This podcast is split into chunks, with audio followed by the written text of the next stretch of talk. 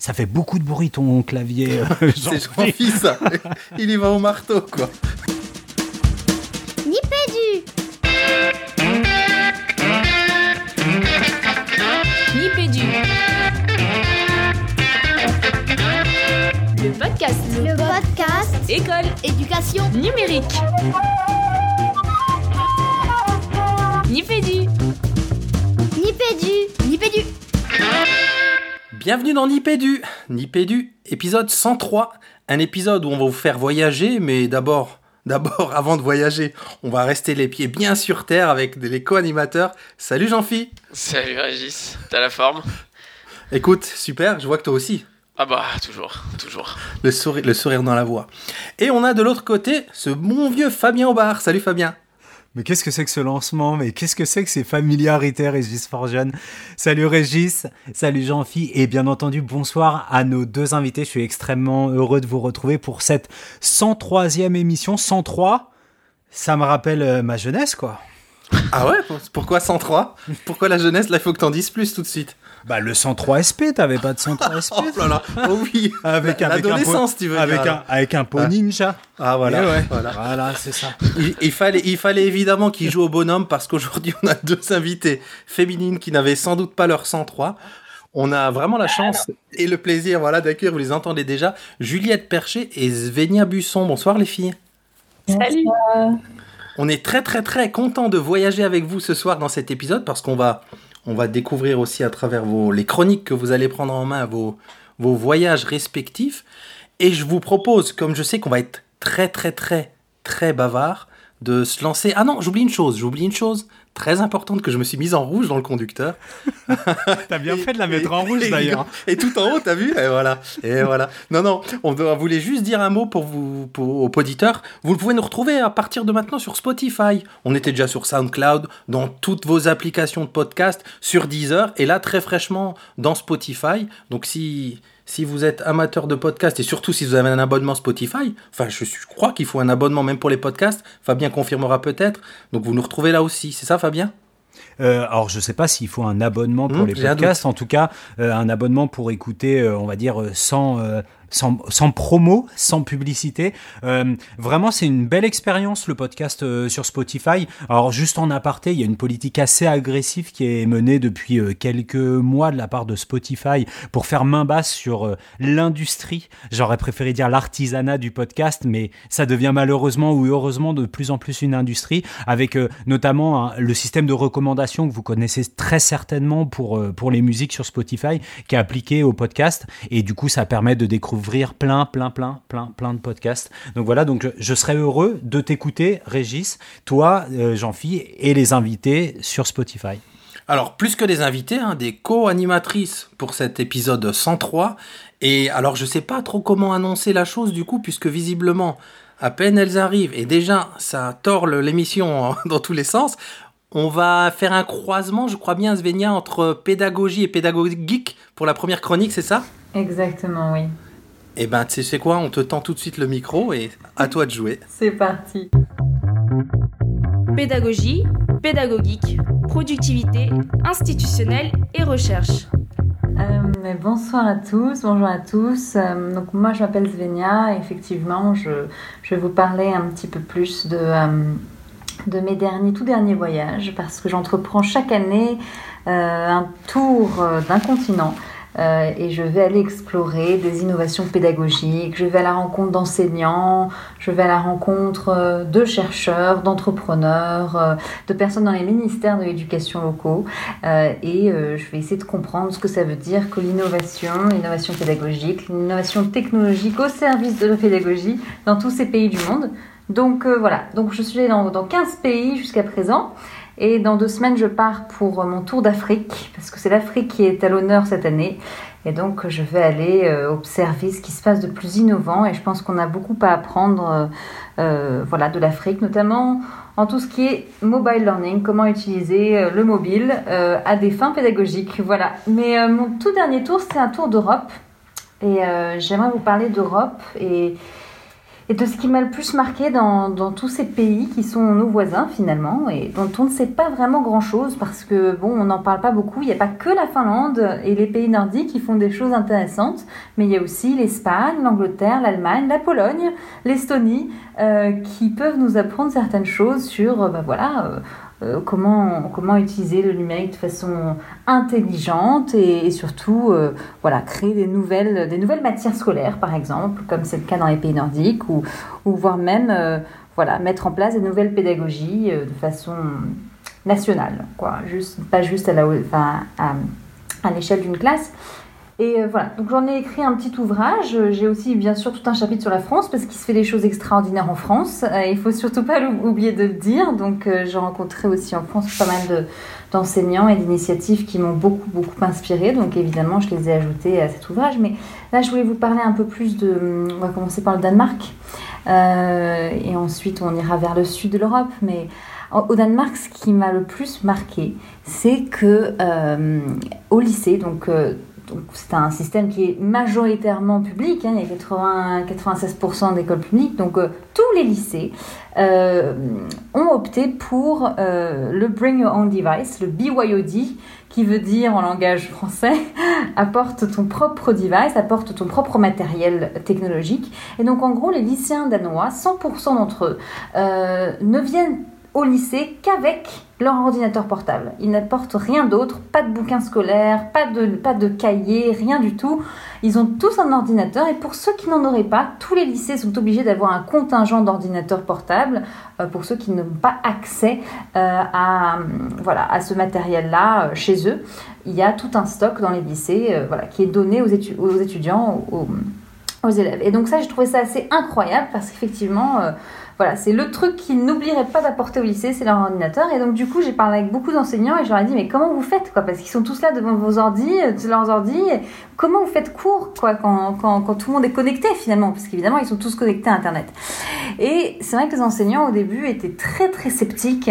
Et puis, au fur et à mesure, ils me disent qu'en fait, ça les a motivés à trouver d'autres façons d'engager leurs élèves. Et donc, euh, en gros, c'est comme un challenge pour eux. C'est euh, en fait pour eux de dire bah oui, il faut que je sois plus intéressant que ce qui est derrière l'écran, parce qu'ils peuvent avoir accès à Facebook, à Instagram, etc. Et donc pour moi, c'est un challenge de faire un cours qui est hyper engageant et qui, et qui, qui les fait fermer leur ordi, quoi, où ils n'ont pas du tout envie d'être derrière leurs ordi. Et donc euh, de plus en plus dans, les, dans ces lycées-là, euh, voilà, il y a, y a il y a énormément d'enseignants de, qui, euh, qui s'auto-forment entre eux sur des pédagogies, qui testent sur leurs élèves. Et donc, il y a beaucoup, beaucoup d'expérimentations qui sont mises en place parce que ça part d'un voilà, vrai besoin d'avoir de, de, l'interaction et de faire en sorte que les élèves soient là, quoi, et participent et soient actifs, etc. Et... Et du coup, euh, voilà, ça, ça m'a vraiment marqué au, Danemark.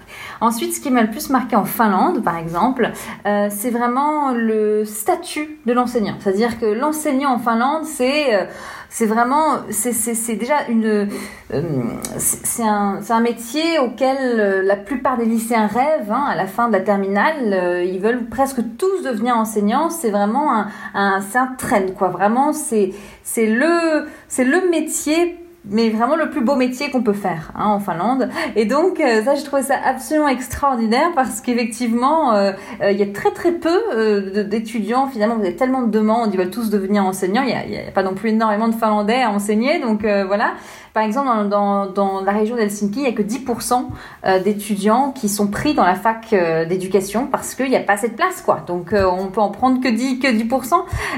et, ça renverse tout, en fait, parce que l'enseignant est, très bien valorisé, très bien perçu dans la société, etc. Bah, ça fait en sorte qu'il prend son rôle tellement à cœur que, que du coup, bah, ça, devient une vocation, mais au-delà de lui, c'est une vocation nationale, en fait. C'est ça qui est, dingue, parce que la Finlande n'a pas de matière première à vendre très cher sur, sur, sur les marchés de l'énergie. Il n'y a pas de pétrole, il n'y a pas de, de, de, saumon, il n'y a, y a, y a pas grand chose à part du bois et de l'eau là-bas. Et donc, du coup, ils misent vraiment tout sur, sur leur système éducatif, sur l'éducation. Ils investissent énormément là-dedans.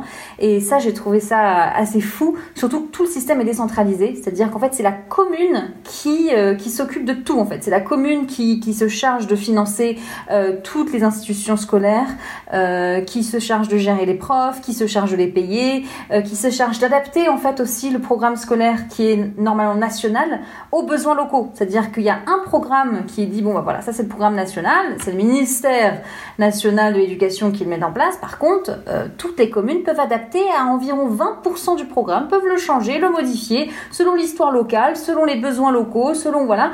Et ça, j'ai trouvé ça assez aussi dingue, cette, euh, agilité en fait aussi dans tous les contenus euh, scolaires.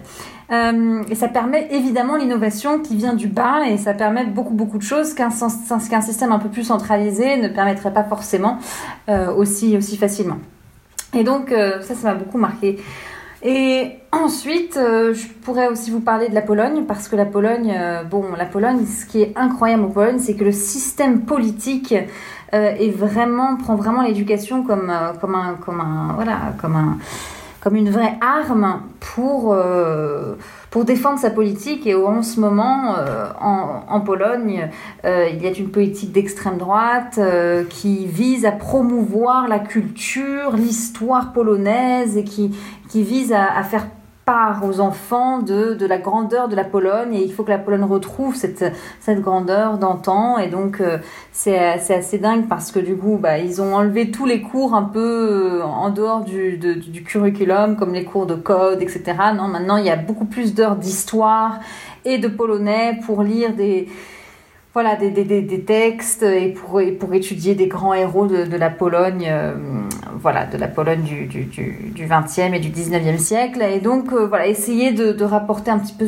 plus de nationalisme dans les écoles. Et donc vraiment l'éducation est prise comme un comme un comme un comme une arme vraiment euh, et ça m'a vraiment choqué parce que c'est vrai qu'il y a des enseignants qui essayent d'innover qui essayent de, de changer un petit peu les choses. Et et maintenant qu'il y a ce nouveau programme scolaire qui vient de tomber, bah, ils sont obligés de s'y mettre, ils sont obligés de s'adapter à cette politique. Et c'est vrai que je trouve ça dingue quoi qu'aujourd'hui on puisse encore utiliser l'éducation comme une arme politique comme ça. Mais, mais, mais c'est le cas en Pologne. Après, il y a des initiatives qui, qui, se développent quand même, qui essayent de, de, de contrer un petit peu ça. Mais ça reste, ça reste effectivement très compliqué.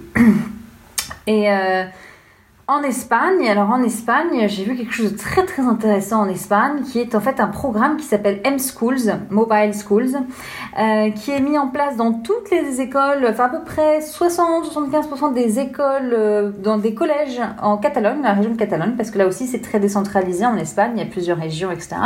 Et donc en, en Catalogne, euh, euh, c'est un partenariat public-privé qui a été fait par le ministère de l'Éducation catalan avec une fondation privée euh, qui s'appelle Mobile World, euh, je sais plus quoi. Et donc en gros, ils ont lancé un, programme pour les élèves de 5e pour leur apprendre à être acteurs et moteurs dans le développement de la technologie. Et pas juste être de simples consuméristes technologie. On, on passe sa journée à scroller, à regarder des vidéos de petits chatons.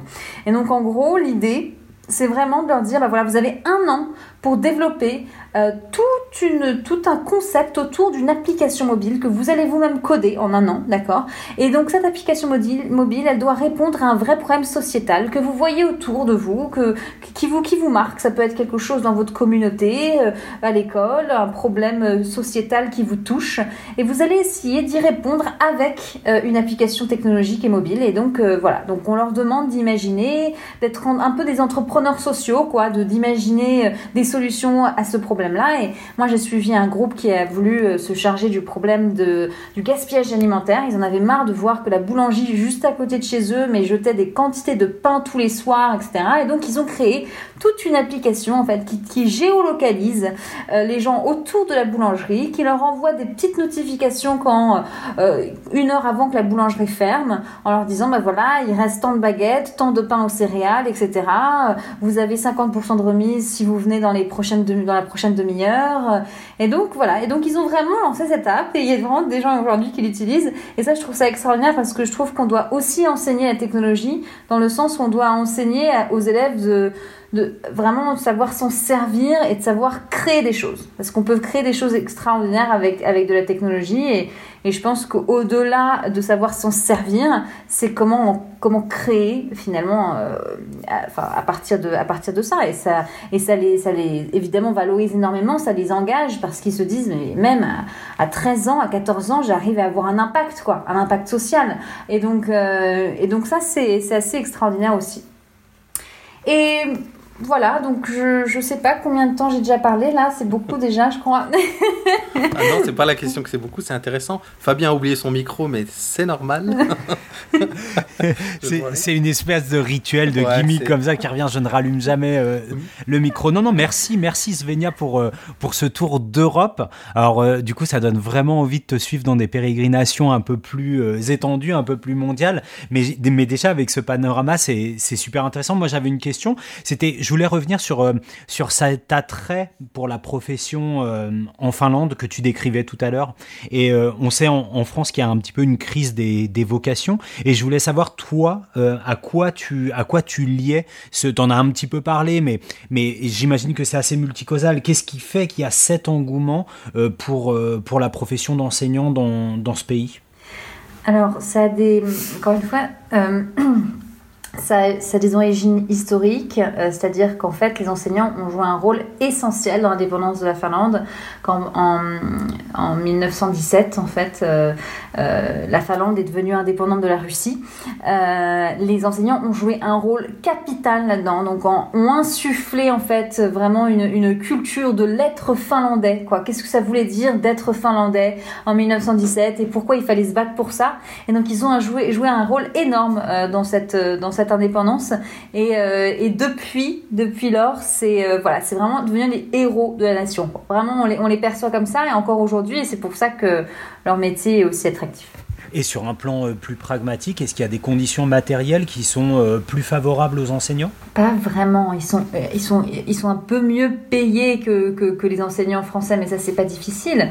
Euh, et, euh, et mais, mais franchement, c'est pas non plus, euh, voilà, enfin c'est pas c'est pas transcendant non plus quoi. Donc euh, c'est vraiment une, une, une, histoire vraiment de, de, de, de, comment ils sont perçus en fait. Et ça je trouve que c'est extrêmement important perçu par la société en général. Et donc quand tu es valorisé dans ton, dans ton métier euh, c'est sûr Ça que ça change tout. tout, Mmh, ouais, carrément. Moi, moi, il y a un point euh, dans, dans, dans le panel de toutes les, les idées que tu as amenées là des différents pays qui m'a qui m'a marqué, c'est le 20% de contenu scolaire ou de programme scolaire euh, libre. Et alors, concrètement, c'est quand tu dis localement, c'est à quelle échelle locale que c'est libre et qui choisit le contenu du programme euh, de ces 20% euh, ouverts, disons? Oui, alors euh, c'est les autorités locales, c'est-à-dire que ça doit être la, la, ville ou la commune, voilà, et dépendamment de je sais pas moi des, des je sais pas des batailles euh, qui ont eu euh, qui ont eu place pas loin donc qui ont eu lieu pas loin donc on peut le rajouter un peu plus dans le dans, le programme d'histoire. Euh, ça peut être des besoins locaux. Je sais pas si c'est une zone où il y a beaucoup d'immigration et ben on ajoute des cours de de, de langue voilà du Moyen-Orient que sais-je. Enfin et du coup c'est vraiment l'autorité éducative locale puisque comme c'est tout décentralisé il y a des autorités éducatives un peu partout dans chaque commune qui qui avec les enseignants et avec les directeurs d'école choisissent en fait. Il y en a qui, il y en a qui font rien. Il y a des, il y a des communes qui qui n'utilisent pas vraiment cette, cette liberté-là et qui suivent le, le, curriculum national. Mais il y en a qui, justement, prennent cette liberté et, et adaptent. Mais dans ce que tu dis, c'est très lié à la structure politique et historique du pays. Tu le disais, la Finlande, elle a un régime fédéraliste. C'est la même chose en Espagne où les, les autonomies, euh, les autonomies, les régions autonomes ont aussi ce pouvoir de décision au niveau des curriculums pour les, pour une partie en tout cas du programme. Euh, dans, dans, ce beau pays jacobin qui est le nôtre, on n'imagine pas pouvoir à, un niveau territorial plus restreint avoir cette, cette possibilité-là. Et pour, pourtant, c'est vrai que le mix euh, du curriculum et le fait de pouvoir l'adapter, je pense que c'est une revendication de, de pas mal d'acteurs du monde éducatif en France. Oui, complètement. Et puis, encore une fois, moi, je rappelle, dans, dans, tous les voyages que je fais, je rappelle que le, le poids, en fait, si tu veux, de, de, de du, du, contexte local, social, historique, il est énorme et qu'on ne peut pas juste euh, se dire, euh, on va copier-coller des choses qui marchent euh, en Finlande, en Espagne, et on va l'amener ici. Mmh. C'est impossible. Il y a un contexte ouais. derrière qu'il faut prendre en compte, quoi. C'est inévitable. Ça, Juliette, tu peux rebondir là-dessus, non? Est-ce que toi, tu partages cette même... alors, on n'a pas tu t'as pas eu trop le temps de te présenter, mais on t'a présenté quand même comme une voyageuse. Est-ce que c'est quelque chose que tu as vécu au travers de tes voyages pédagogiques? Ouais, c'est enfin, je pense que c'est quelque chose que euh, même euh, à nous, on a du coup, on a vu ça dans l'éducation avec Svenia, mais euh, on peut euh, le voir dans, euh, par exemple, l'aide au développement ou dans n'importe quel domaine. En fait, il y a, y a beaucoup de politiques qui sont pas transférables directement d'un pays à un autre, même si dans un pays c'est euh, vu comme une bonne pratique ou quelque chose qui marche dans un pays. En fait, euh, c'est absolument, on ne peut pas faire abstraction de, de, ce contexte. Et effectivement, comme vous le disiez justement, euh, on a effectivement un pays très centralisé et, et envisager l'auto, enfin, même si c'est quelque chose vers lequel j'ai l'impression que notre ministre veut aller vers davantage d'autonomie des établissements c'est encore, euh, enfin moi je sais que si j'en discute avec mes collègues, ils me, ils m'en parlent avec des grands yeux, genre ah mais non mais ça va pas être possible quand même.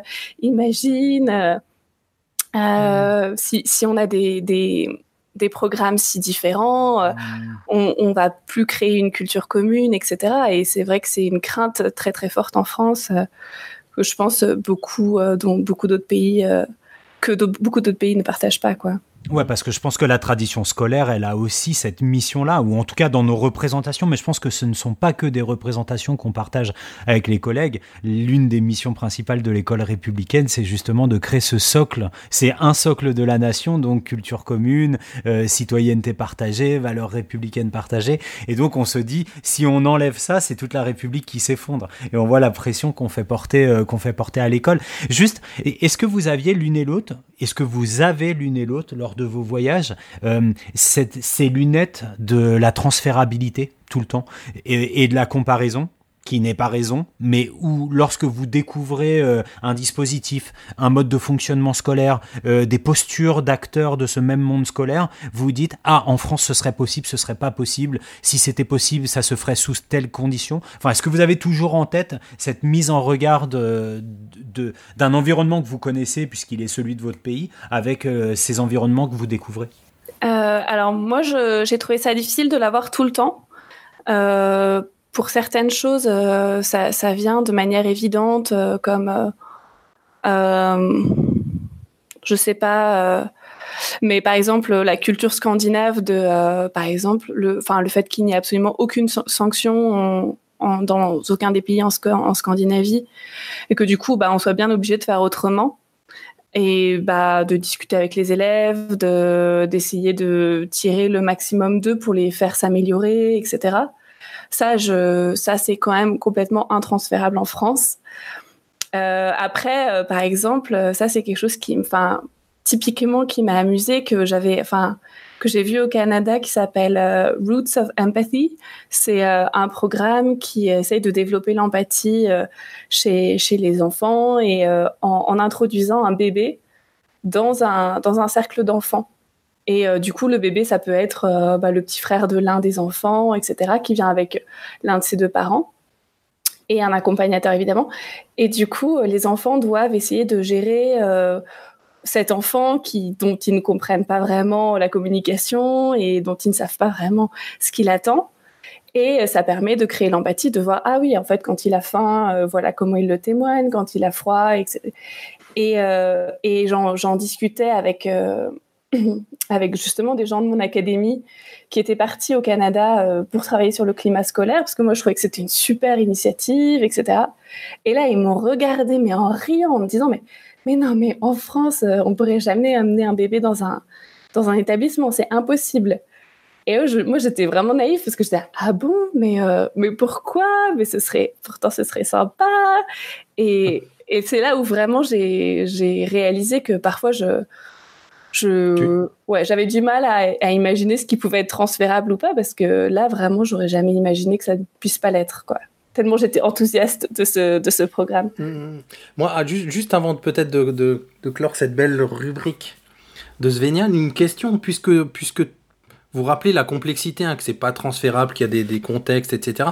Est-ce que pour du coup les tous ces fameux tests standardisés internationaux, genre PISA, etc., ça garde tout, tout son sens?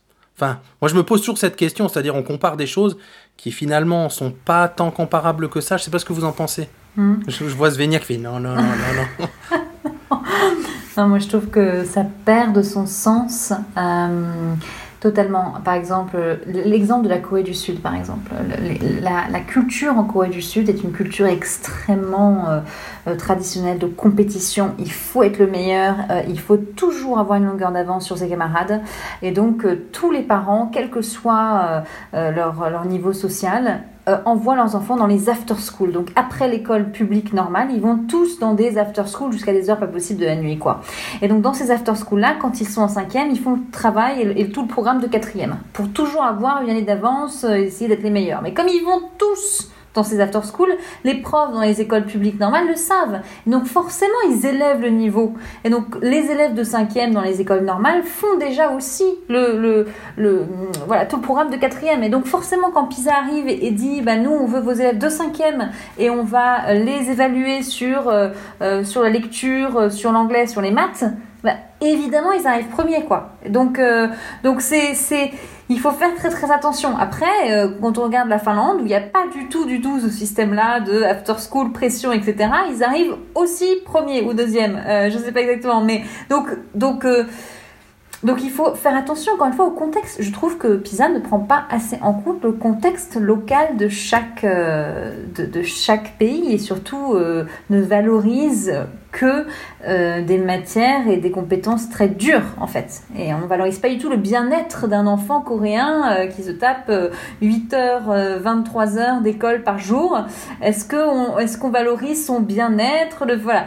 Juliette, t'étais pas d'accord? Ouais, là je suis pas tout à fait d'accord parce que euh, c'est juste que les commentateurs ne le commentent pas, mais euh, il existe euh, des enfin parmi dans le questionnaire PISA, il existe des questions sur le bien-être et d'ailleurs il y a des réponses qui sont intéressantes, qui sont pas forcément celles auxquelles on s'attend, c'est-à-dire les élèves finlandais qui sont à 60% à dire qu'ils se sentent bien à l'école et les élèves français qui disent à 80% qu'ils se sentent bien à l'école. Non, il y a quand même cette partie-là sur le bien-être, sur le sentiment d'appartenance, sur euh, et, PISA commence de plus en plus à s'ouvrir vers euh, la résolution de tâches collaboratives, etc., à des compétences qui sont plus transversales. Euh, il faut, enfin, le PISA est très contestable sur plein de, plein de choses, mais ils, ils ont quand même le mérite de se remettre en question. C'est vrai, tu as raison. Ben, merci, merci à toutes les deux, merci à tous les trois avec Fabien là pour cette rubrique du coup qui a été bien bien passionnante et on va on va laisser le micro à, à Juliette qui va nous qui va servir sa rubrique euh, recherche. Je sais pas comment le dire autrement, mais c'est parti pour la recherche. Sciences de l'éducation, sciences cognitives, la recherche. Merci. Bah, du coup, moi, ma, ma, rubrique recherche va faire, euh, va parler de deux, euh, deux études, enfin deux pans de la recherche qui m'ont intéressée. Et, et, je crois qu'elle va être d'ailleurs complétée par la suite. Euh, la première, c'est euh, une, part de la pédagogie enfin, que j'avais absolument pas en tête euh, quand j'ai commencé à enseigner dans, mon collège, qui est un collège de REP+, en banlieue parisienne, qui est toute la question de l'explicitation.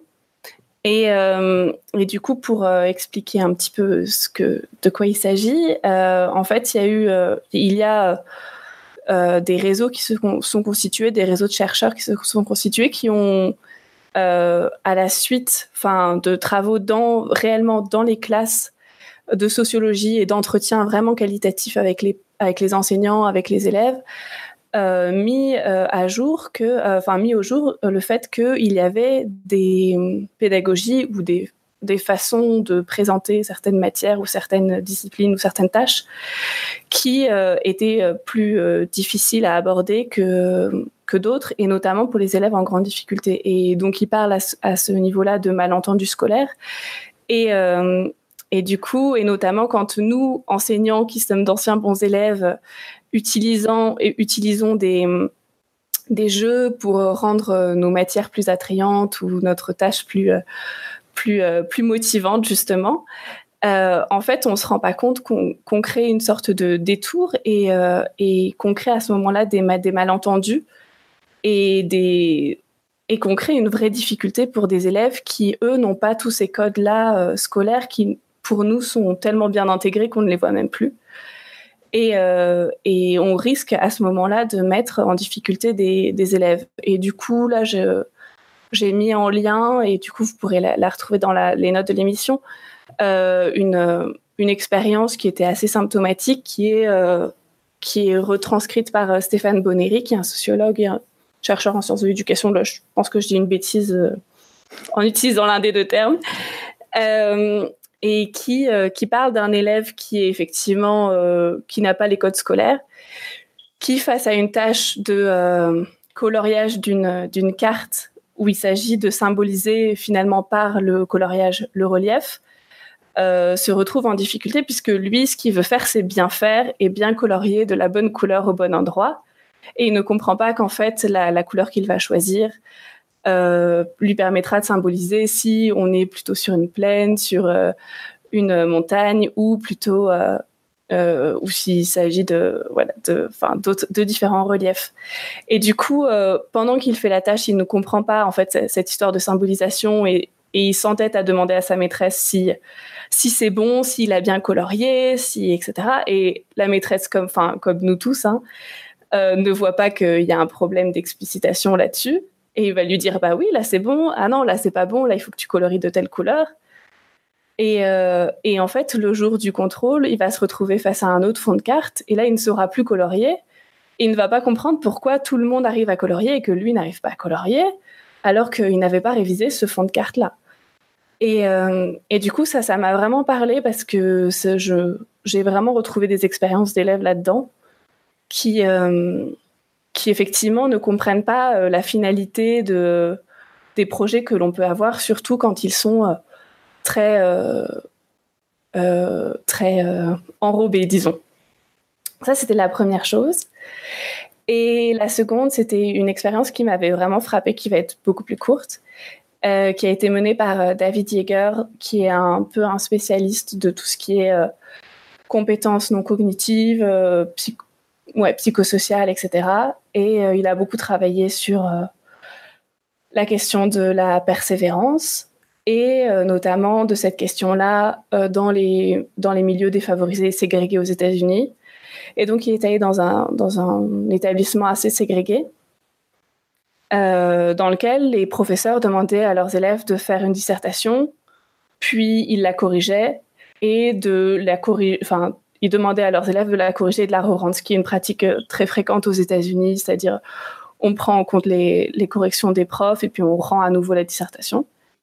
Et sauf que là, entre les deux phases de, remise de devoirs, euh, les cherches, enfin, du coup, David Yeager et son équipe interceptaient les copies et en plus des notes données par les profs, euh, mettaient un post-it sur lequel était inscrit sur la moitié des élèves je te donne cette note pour que tu saches où tu en es. Et sur l'autre moitié des élèves, euh, je te donne cette note parce que euh, j'ai des exigences très élevées et je sais que tu peux, euh, tu peux y arriver. Et il s'est rendu compte que auprès des étudiants blancs, ça avait assez, peu d'impact sur le fait qu'ils corrigent et qu'ils remettent leur dissertation.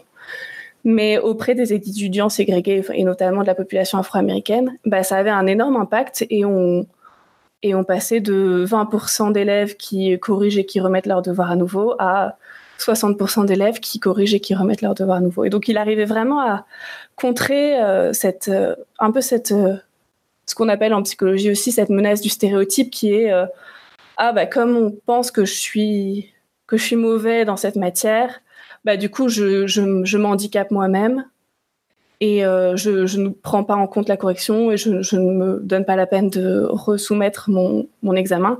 Et là, du coup, ça permettait de vraiment enrayer ça. Et il s'est rendu compte aussi à long terme que ça permettait de développer la confiance euh, avec les, entre les profs et les élèves, que les élèves disaient qu'ils avaient davantage confiance dans les profs qui leur avaient donné ce feedback-là, et qu'en plus la, la violence euh, de de ces élèves-là avait aussi diminué durant l'année. Du coup, ça m'avait ça m'a pas mal frappé parce que moi, c'est aussi un petit peu la conclusion à laquelle je suis arrivée au fil de mon, de mon périple qui était que... Alors attends, je, je me permets de faire une toute petite pause. Pour ceux qui ne savent pas, avant que tu dévoiles tout ça, c'est écouter l'épisode précédent où on vous parle euh, de Juliette, de son voyage, tout ça, et on est resté sur une grosse interrogation sur la fin de ce voyage, son retour, et c'est ce qu'elle s'apprête à nous dire là, je crois. Pardon Juliette de t'avoir coupé comme ça, mais voilà. Euh, et du coup, c'est vrai que c'était un petit peu. Donc, effectivement, il y avait euh, une petite interrogation sur la fin de ce voyage. Mhm. Euh, et moi, la conclusion que j'en ai tirée de ce voyage, c'était que finalement, il n'y avait pas vraiment de solution miracle en, en pédagogie. Mais par contre, il y avait une posture qui était euh, plutôt bénéfique quand on était prof. C'était cette posture à la fois d'exigence et en même temps de confiance absolue dans, dans l'éducabilité et même dans l'élève de manière générale. Et, euh, et voilà. Et du coup, c'est avec ça que je suis revenue euh, de mon, de mon périple. Je sais pas pourquoi, mais j'imagine bien que Jean-Phi a envie d'enchaîner là. quelque- Je le voyais un petit peu derrière le micro, se dandiner. Et...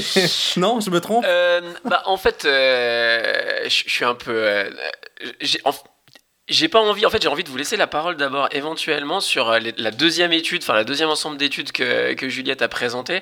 Puisque, oui, en effet, moi j'avais, avant que Juliette nous propose euh, la première étude qu'elle a proposée, moi j'avais déjà prévu de parler d'enseignement explicite, etc. Donc je meurs d'envie de réagir sur ces questions-là. Euh, mais du coup, voilà, s'il y a d'autres remarques que quelqu'un ou d'autres questions que vous voulez faire sur la, la deuxième euh, étude, je vous laisse d'abord le pas avant de d'enchaîner et de potentiellement prendre la parole pour un petit moment, euh, voir, euh, enfin voilà, de, de l'idée l'échange sur ces questions-là, quoi. Alors, je sais pas si Ah, les gars, vous avez. Alors, ouais, ouais, si, si, si, moi je veux bien. Alors, peut-être, en- pour prendre le contre-pied de, de ce que tu disais, Juliette, est-ce que c'est si étonnant que ça de se dire, Ah de se dire, ouais. hein? Tu vois, je- tu vois ce que je veux dire? Est-ce que c'est est-ce que c'est si étonnant que ça que de, de mettre de l'exigence, de mettre un petit mot positif, ça va, ça va un petit peu plus dynamiser, enfin ça va plus dynamiser, en, en- enrôler les élèves que qu'un commentaire neutre? Là où, là où c'est vrai par contre que c'est étonnant, c'est que si j'ai bien compris, hein, sur, le, sur, le, sur les Afro-Américains, ça a fonctionné. Sur les, je sais pas, comme les Blancs, comment, on- voilà, euh, pas du tout quoi. C'est ça qui est, qui est extrêmement surprenant. En fait, ce qui est, euh, enfin, moi de ce que j'ai compris, enfin, du coup, pour répondre en deux temps à ta question, c'est, enfin, à ta remarque, c'est euh, que, en fait, c'est juste que sur les Afro-Américains, ça les amène au niveau des Blancs. Donc, en fait, ça veut juste dire que les Blancs, de manière générale, ils se sentent pas euh, découragés de base par l'école et par euh, les commentaires des profs. Enfin, de ce que moi, je- j'en ai tiré comme conclusion. Mm. Qui serait faite pour eux quelque part. Voilà, exactement, dans Mhm. lequel ils s'identifient, etc. Ils sentent qu'ils appartiennent à cet univers-là. Et, euh, et du coup, au contraire, euh, pour la population afro-américaine, pour les Noirs, c'était vraiment un, mo- un moment d'inclusion, quoi. En fait, on, fait partie de la même équipe, on est alliés. Et pour répondre à ta première remarque, qui était, bah, c'est pas si étonnant. C'est vrai que c'est pas du tout si étonnant que de dire euh, d'être encourageant, ça va aider les élèves. Mais ce qui est quand même, en fait, ce que j'ai trouvé intéressant, c'est cet équilibre qui est très difficile, je trouve, à avoir entre une vraie exigence et en même temps euh, cette bienveillance et cette confiance.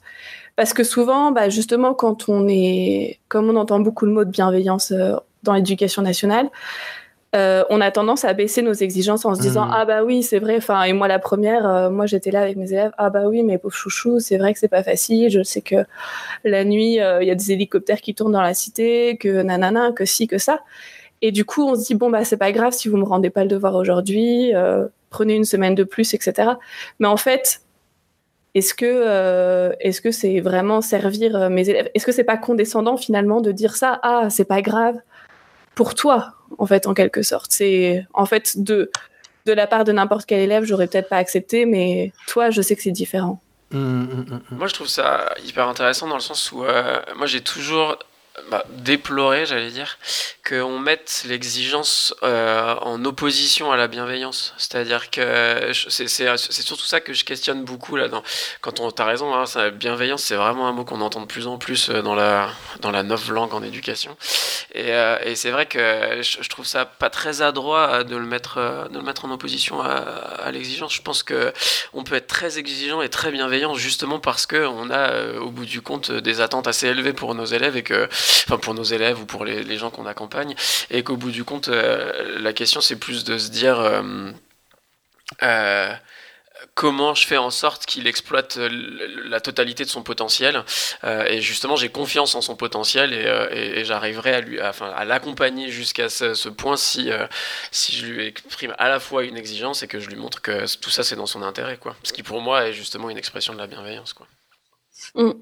Mais je trouve qu'en fait, ça, rejoint cette question. Enfin, pour moi, la question de la confiance permet d'avoir de, tenir ces deux trucs euh, ensemble. Mais euh, bon, bah là encore une fois, ça, commence à être dévoyé par euh, par notre ministre actuel.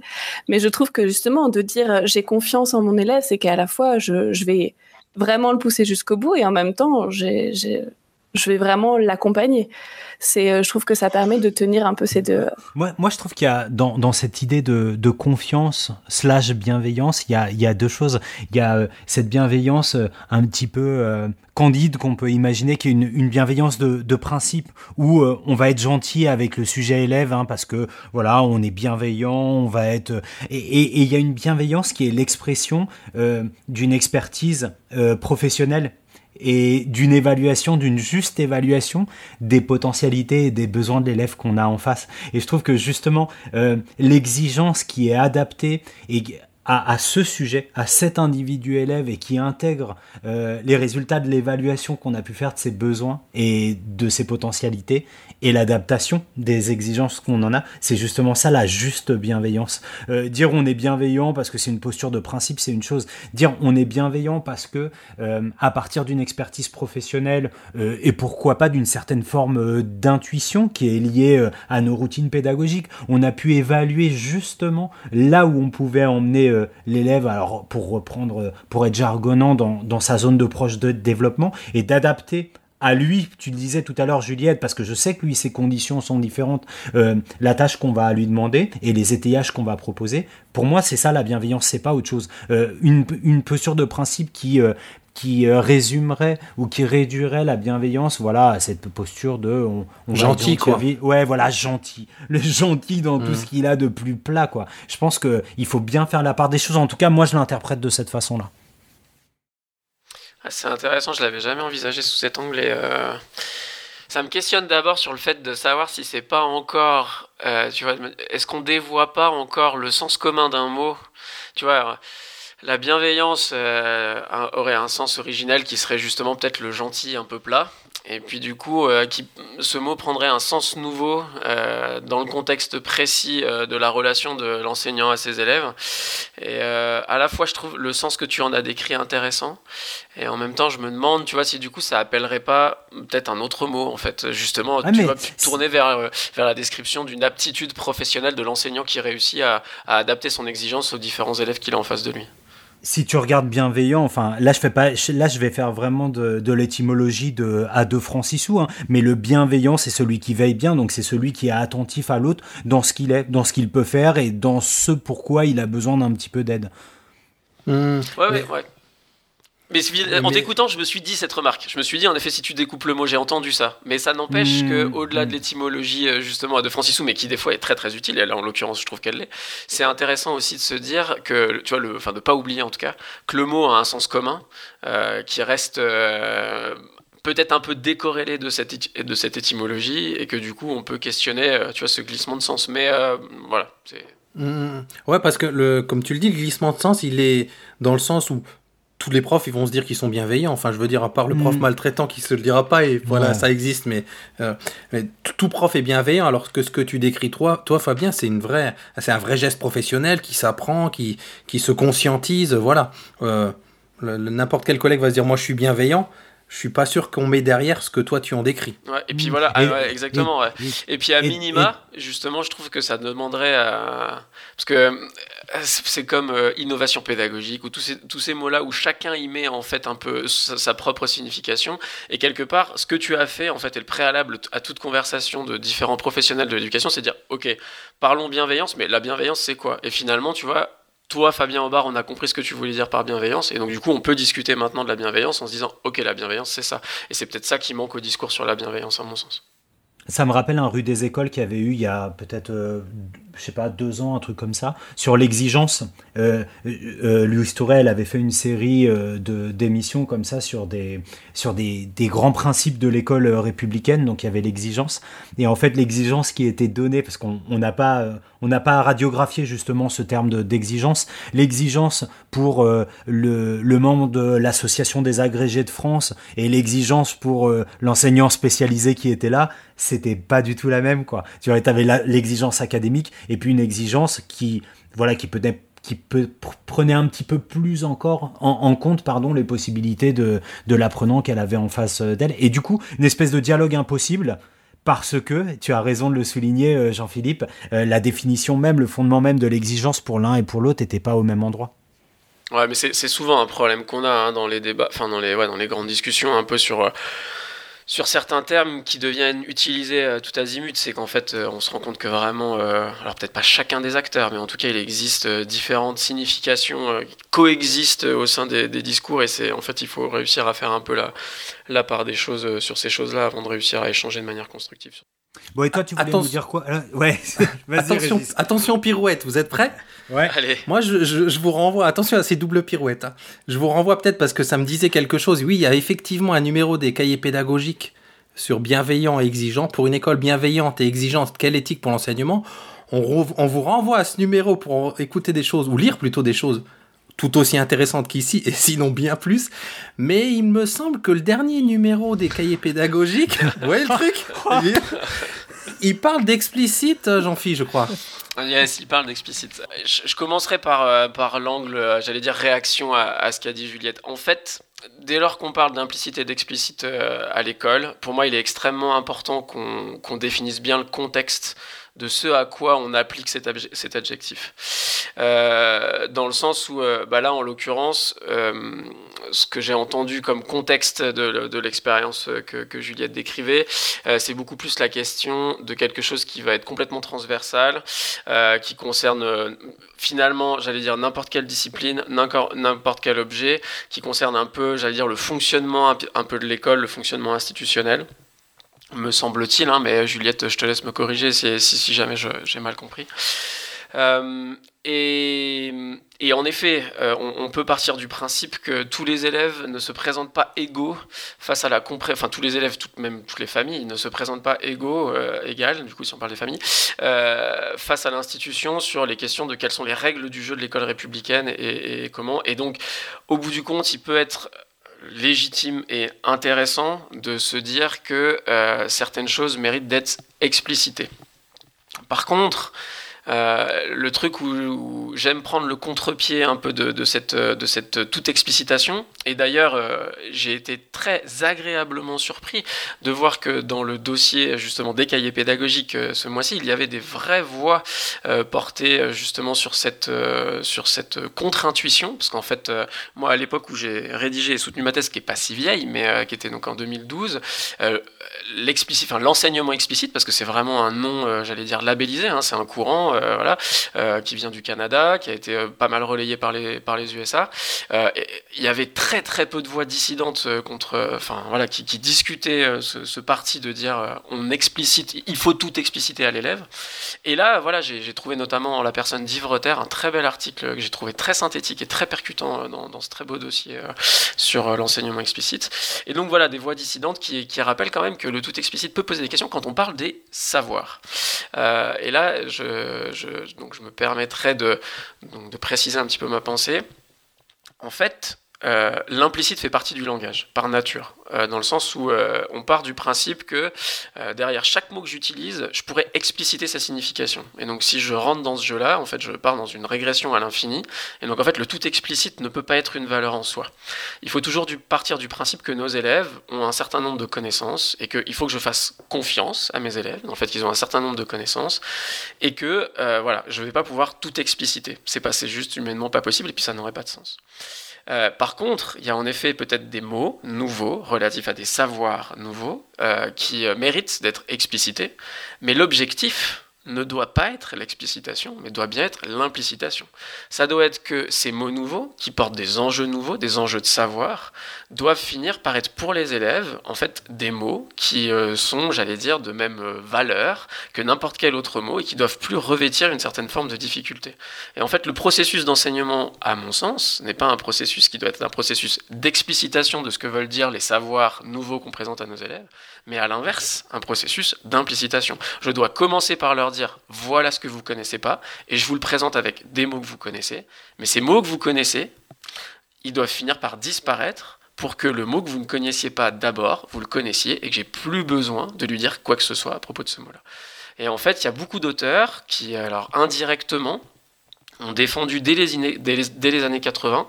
Alors je suis désolé, hein, je vais finir par, euh, par, vraiment être considéré comme un rat d'auteur, mais dans la lignée des travaux de personnes comme Piaget, donc euh, typiquement Guy, Guy, Brousseau pardon, à Bordeaux, euh, qui a beaucoup travaillé sur l'enseignement des mathématiques. Et tout le monde a entendu parler de la notion de contradidactique. et cette notion de contradidactique part du principe que justement le savoir, et c'est une citation, là je cite Brousseau dans le texte, dit le savoir doit s'avancer sous un masque, parce qu'au bout du compte, c'est si je l'explicite, c'est pas l'élève qui le découvre, c'est moi qui lui montre. Or, ce qui m'intéresse, c'est non pas lui montrer, mais c'est que lui le découvre et je dois créer la situation qui va lui permettre de le découvrir. Donc tout ça pour dire que dès lors qu'on sort de, j'allais dire, du seul contexte un peu institutionnel et qu'on s'intéresse vraiment au savoir, l'implicite, à mon sens, doit avoir une place assez forte et à ne pas dénigrer euh, dans les processus d'enseignement. Alors voilà, je pourrais ensuite encore détailler encore, mais le gros du message que je voulais faire passer dans cette rubrique, euh, c'était celui-ci, c'est que il, me paraît difficile de donner du sens à l'enseignement en parlant du tout explicite, et, voilà. Et donc je, bouclerai la boucle en disant que je salue euh, d'avoir pu trouver dans le dossier des cahiers pédagogiques de, ce mois-ci des vrais échanges, voilà, entre les différents auteurs sur ces points de vue-là que j'ai trouvé extrêmement intéressants et que je ne peux que vous inviter à, lire. Est-ce que euh, j'enchaîne puisque Fabien n'a pas activé son micro J'ai vu qu'il voulait parler, mais je lui ai pris la parole. Euh, non, euh, est-ce qu'il n'y a pas Alors moi, j'ai pas du tout lu hein, le dernier cahier Péda. Est-ce qu'il n'y a pas là dans ce que tu dis Je vois aussi le. Alors tu dis que c'est l'implicite qui doit être une enfin il doit y avoir une certaine résistance pour qu'il y ait apprentissage. Est-ce que c'est pas différent d'être implicite et cette résistance à l'apprentissage? Pour qu'il y ait apprentissage faut qu'il y ait tu vois une marche qui est franchie quelque chose une difficulté une situation problème. Est-ce que c'est pas différent ou alors je t'ai mal compris hein, de de cet implicite ou ces deux choses sont complémentaires ou tu, Alors vois la nuance? Ouais, mais en fait, si tu veux, d'ailleurs, ça rejoint un peu ce qu'à un moment disait Juliette aussi. Euh, il y a une différence entre euh, euh, le savoir que le savoir reste caché et le caractère explicite ou en tout cas clair des consignes. Ce qui sont deux choses différentes. Et c'est-à-dire mhm. que, alors tu me dis si je tombe à côté de, si, j'ai bien compris ta question, hein, mais je pense qu'il doit y avoir en effet, si je devais reprendre tes termes, je pense qu'il doit, il doit y avoir un peu plus que la marche. C'est-à-dire que on doit être clair en tant qu'enseignant sur euh, ce qu'on attend de l'élève en termes de mais ce qu'on attend de l'élève ne doit pas forcément se verbaliser avec des choses qui sont directement relatives au savoir. Il euh, faudrait que j'arrive à trouver un exemple. Mm-hmm. Alors un exemple de Brousseau hein, qui est un exemple extrêmement connu, c'est l'exemple c'est un exemple d'un tangramme, sais d'un puzzle. Tu as différentes pièces, et puis ces différentes pièces, quand tu les agences entre elles, ça fait un carré en l'occurrence.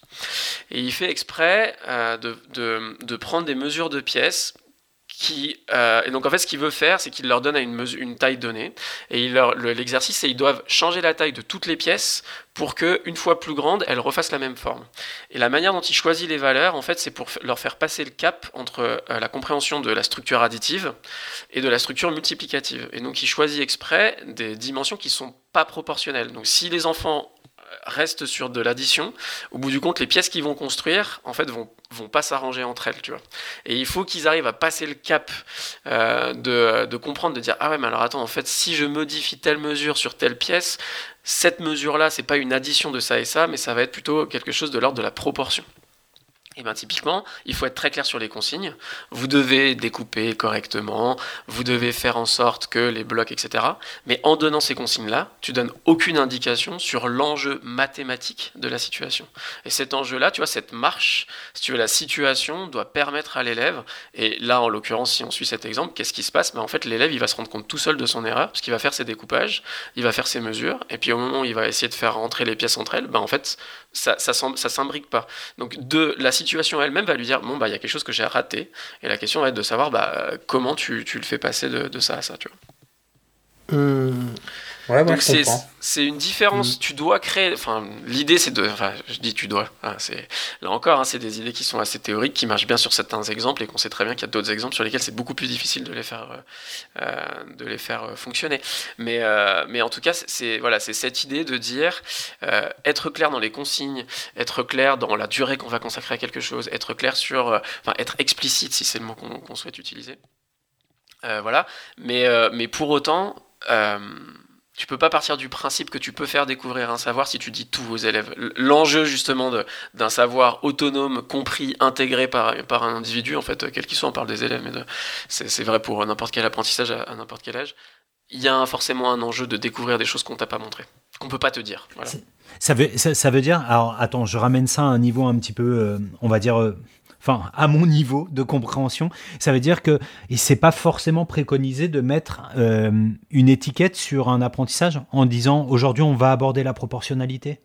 Alors en tout cas, il faut être euh, comment dire, il faut être lucide sur le fait que euh, le mot proportionnalité peut potentiellement plus créer de peur lâché comme ça, plus avoir des impacts en fait d'appréhension, plus que de clarté. C'est-à-dire que typiquement, bah, tu vois, dans l'enseignement explicite, il y a vraiment clairement, tu vois, des, des prérogatives, j'allais dire en tout cas des conseils qui sont donnés. Et tu vois, ils disent en début de cours, euh, enfin en début de, séance, de section, il faut annoncer tous les objectifs de la section et être explicite sur les objectifs de la section. Tu vois, ce qui revient un peu à un exemple un peu plus élargi de dire on va travailler sur ça. Avec ça, vous allez devoir savoir faire ça, si ça, ça. Bah tu vois, typiquement, ça, ça peut être vu comme contre-productif parce qu'en fait, tu utilises déjà des mots que les élèves ne comprennent pas. Et donc tu les mets d'emblée dans une situation d'appréhension de dire mais attends, il nous parle de quelque chose, on comprend pas. Forcément, ça va être difficile si on ne comprend pas. Et donc en fait, tu peux potentiellement te tirer une balle dans le pied plutôt que de dire bah tiens, je vais vous faire rentrer par une activité un peu par la porte de derrière. Et puis je vais vous montrer d'emblée à quoi va servir ce dont je vais vous parler. Et une fois que je vous ai montré à quoi ça va servir, je vais mettre des mots dessus. Et, tu vois, ça peut être euh, cette idée-là. Ça me fait penser à un jeu sérieux qu'on m'a fait bêta tester il n'y a pas longtemps. Et euh, peut-être je pourrais en parler euh, dans quelques minutes, Régis. Oui, oui, parce que après cette presque, presque heure d'émission, je crois qu'il est, il est grand temps de, de sortir en récré. Qu'est-ce que vous en pensez? Largement. Ah, c'est une belle idée, ça. bon, c'est parti pour la récré. Papa, à quoi tu joues? Papa, papa, à quoi tu joues? Eh, papa, à quoi tu joues? Et donc, Fabien, où nous emmène notre cher papa joueur euh, Jean pour, ce, pour cette récré? Il est sacrément joueur, notre euh, papa à quoi tu joues national, à Jean Noël, parce que il devait, il doit, il doit avoir un petit côté extra lucide. Il savait qu'on allait parler voyage, et figure-toi qu'il nous propose euh, pour ce mois-ci un jeu qui s'appelle Journey avec Comme de par hasard. Comme de par hasard, quel hasard. Oh là là, il l'a trop bien vu. Donc, euh, bah écoute, on va laisser, euh, on va laisser la parole à Jean qui va nous présenter euh, un jeu euh, narratif et poétique comme il les aime, il me semble. Oh oui, il y a de l'émotion dans la voix, on vous passe ça tout de suite. Bonjour à tous, profitons de cette escale en récré pour voyager autrement et découvrir Journey. Pouvait-on rêver d'un titre plus approprié pour cette thématique du voyage? Les plus assidus d'entre vous se souviendront peut-être du jeu Flower par le studio That Game Company, un jeu vous invitant à la poésie et à la contemplation de la nature. Ce même studio a sorti quelques années plus tard Journey, et la magie a encore une fois opéré. Dans Journey, qui est un jeu d'aventure en trois dimensions, on incarne un personnage qu'aujourd'hui tout le monde s'accorde à appeler le pèlerin, dans un monde désertique et au loin, tout au loin, une montagne à son sommet une lumière. Voilà notre but. Mais cela, rien ne nous le dit, ne l'écrit ou nous le montre. Journey ne contient aucune narration parlée ou écrite. La seule chose racontant une histoire, ce sont des fresques. Au travers de six niveaux qui ont tous leurs morceaux d'histoire à raconter, il faudra inlassablement avancer pour atteindre votre but. Vêtu d'un grand manteau rouge, vous pourrez ramasser au cours de votre parcours des morceaux de tissu magique qui viendront faire grandir votre écharpe. Les sigles inscrits sur cette écharpe vous donneront la capacité de voler. Plus l'écharpe sera longue, plus vous pourrez vous affranchir de la gravité longtemps. Le pèlerin étant très agile, pourra aussi glisser dans les dunes de sable pour les descendre, offrant une sensation de glisse qui flirte avec, là encore, un sentiment de liberté. La première fois que l'on parcourra le jeu seul, on essaiera de se faire une idée sur ce monde en ruine, essayer de comprendre ce qui s'y est passé. Mais ce n'est que quand on jouera à Journey en ligne que ce sera l'apothéose de la magie qu'il a à nous apporter. En ligne, vous n'allez pas tarder à rencontrer un autre pèlerin. Il y a fort à parier qu'il ait déjà fait le jeu plusieurs fois, à en juger par les motifs de son manteau. En effet, plus vous avez terminé le jeu de fois, plus les motifs de votre manteau seront élaborés. Vous pouvez communiquer avec ce pèlerin à l'aide d'un seul bouton qui fera émettre un son. Plus vous appuierez longtemps, plus le son sera puissant. Et c'est fou de voir comment on peut communiquer rien qu'avec l'aide d'un seul bouton et d'un seul son. C'est magique de voir comment on donne naturellement du sens à un comportement de communication. Les pèlerins plus expérimentés vous ouvriront tout le savoir qu'a à transmettre le jeu. Une fois que le jeu n'aura plus de secret pour vous, eh bien ce sera à vous de transmettre ce savoir. Journey est une expérience d'une poésie incroyable, laissant place à l'interprétation. Un excellent support pour amorcer un travail sur la narration d'un voyage. On finit Journey en 2, 3 ou 4 heures si on, si on ne prend pas de raccourci. Chaque niveau ne dure pas plus de 40 minutes et encore quand on prend son temps. Et le dernier niveau vous propose une apothéose de liberté, frisson garanti. un sacré travail sur les émotions a été fourni et c'est juste magique de vivre ça et de le raconter. Euh, sans doute que cette recommandation vous paraît peut-être un peu obscure, mais c'est aussi volontaire pour ne rien dévoiler de son propos sur la nature humaine que je vous laisse découvrir par vous-même. C'est une fable poétique et profondément humaine qui ne pourra certainement pas vous laisser de glace, d'autant que la musique symphonique d'Austin Wintory est là pour vous assurer d'avoir la chair de poule et pourquoi pas même la larme à l'œil. Voilà, ça s'appelle Journey, c'est disponible pour une dizaine d'euros sur PlayStation 3 et PlayStation 4 et bientôt sur l'Epic Game Store pour Windows. Bon voyage à tous et à bientôt sur papapodcast.fr. Papa, à quoi tu joues? Papa, papa, à quoi tu joues Eh papa, à quoi tu joues Eh bien merci Jean. Alors, je vais le redire ici, moi en tout cas, même si ça va le fâcher, il y a certains aspects graphiques m'ont quand même rappelé, euh, me rappellent Azure et Asmar. Et tiens Jean, dans les Ah non, ah, j'ai adoré parce que ça, il faut quand même qu'on dise aux auditeurs ce qui s'est passé. On a écouté la capsule ce matin avec euh, Régis et euh, j'ai et regardé Régis- un bout de la vidéo, tout ça. un bout de la vidéo qu'on vous mettra euh, dans les notes de l'émission.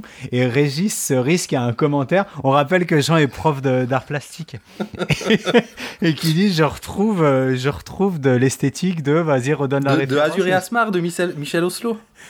Et Jean, Jean qui dit dans le sac, il dit ah non, Ah non. pas du tout. Alors, je propose de, de me mettre un vote et vous allez voir un bout de la vidéo dans les notes de l'émission. Et puis, euh, bah, vous, nous, vous nous dites si ça vous rappelle ou pas Azure et Asmar. Alors Régis, puisque tu parles de notes de l'émission, juste vous signaler donc. euh, Jean vous a parlé de son podcast Papa à quoi tu joues. Euh, L'épisode de mars est en ligne depuis le 1er mars. On fait les choses bien chez Papa à quoi tu joues. Euh, moi, je voudrais ajouter qu'il y a un Tipeee pour soutenir l'émission si elle vous plaît aussi.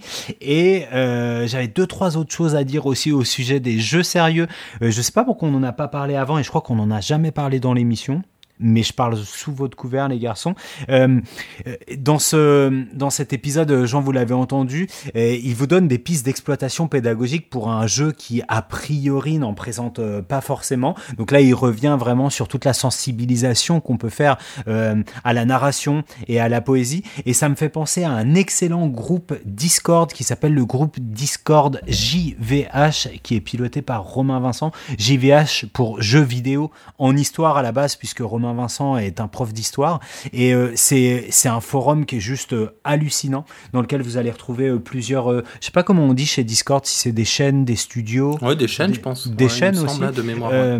où on va retrouver une chaîne Minecraft, où on va retrouver une chaîne tout venant, une chaîne dédiée à l'histoire géo et aux jeux vidéo, etc. Et vraiment, vraiment, vraiment, il faut, si vous êtes féru de pédagogie et de ludification, on parle beaucoup de ludification depuis le début de l'année dans Nipédu, bah, ne manquez pas ce, ce groupe. On vous mettra euh, le lien pour accéder au groupe dans les notes de l'émission. Et je voulais faire un petit big up à euh, deux équipes qu'on adore, euh, le Canopé Île-de-France de Bertrand Coq et de Sarah Lachise. Big et, up. et Big Up et le Game Lab du centre de recherche interdisciplinaire piloté par François Jouvenot qui nous ont proposé, euh, je crois que c'est les euh, 8, euh, 6 et 8, non, du 8 au 10, du 8 au 10 février, les du Game Jab euh, au CRI où euh, ben, on retrouvait des pédagogues et euh, des euh, gamers et notamment des game designers qui étaient là pour concevoir des jeux et réfléchir autour de, de la gamification, ludification. Alors je sais que les, les puristes vont me dire non, on dit ludifisation, je sais plus trop Ah quoi. bon ah ouais, ça change, Ouf. attention là, ça bouge beaucoup hein, dans le monde du, euh, du, Du gaming jeu. pédagogique. Donc voilà, on veut leur, leur faire un petit big up. Et pour euh, revenir sur ce que je disais tout à l'heure sur les jeux sérieux et sur l'explicite et l'étiquetage dont on parlait avec Jean-Phi, euh, le Game Lab m'a justement fait euh, tester un jeu que j'ai trouvé mortel de chez Croque-Mort. Il s'appelle Hello Houston. Donc c'est un mix de d'escape game et euh, avec euh, de la VR, avec de la Réalité virtuelle. Ouais, réalité virtuelle. Donc on a le casque et tout. Et en fait, euh, comme le nom l'indique, bah, il se trouve que il y a un des membres de l'équipe qui est coincé dans une station spatiale qui déconne alors qu'elle a jamais déconné. Et nous, eh ben, on est dans le centre de contrôle sur Terre avec des manuels qu'on n'a jamais ouverts parce que cette satanée station spatiale a toujours extrêmement bien fonctionné.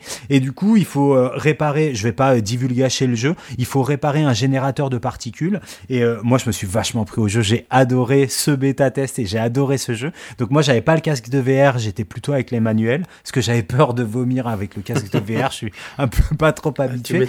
Et en fin de compte, à la fin du jeu, on m'a dit bah, qu'est-ce que tu as retenu alors des, des générateurs de particules? Bah que dalle parce que moi j'étais concentré sur plein d'autres voilà. choses Et mais voilà pas les jeux sérieux. et du coup tu vois je pense à ce que tu disais tout à l'heure Jean-Phi alors c'est un exemple parmi d'autres mais moi j'aurais bien aimé qu'on me dise au début moi moi en tant qu'apprenant je pense que j'aurais bien aimé qu'on me dise euh, à travers ce jeu sérieux, tu vas apprendre tout plein de choses et notamment tu vas apprendre le fonctionnement d'un générateur de particules. On pouvait l'intégrer à la scénarisation du, tu sais, du jeu, au pitch qui t'était donné initialement.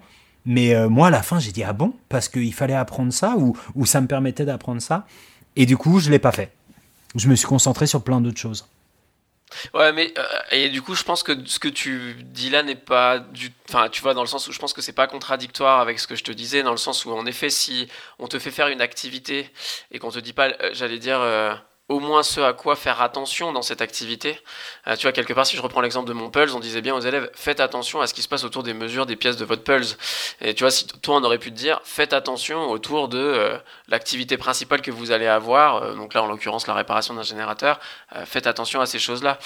Ou si on te présente ça en mode de c'est juste un jeu, joue, joue Mmh, en effet, enfin mmh. tu vois, et, et c'est pas, je pense que c'est pas, hum, comme je le dis, c'est pas une question de, de- je dis pas qu'il faut être implicite dans les consignes, Euh, ça je pense qu'il est très clair, enfin tu vois, il faut être très clair dans les consignes, il y a énormément d'enjeux, éno- énormément de travaux euh, sur les rédactions de consignes, et je pense que, et je suis pas du tout en train de dire que, mais c'est plus sur la question du savoir euh, en tant que tel, la manière dont on mentionne le savoir dans les consignes, où là-dessus il y, y, y y aurait plus de choses à, à discuter, voilà.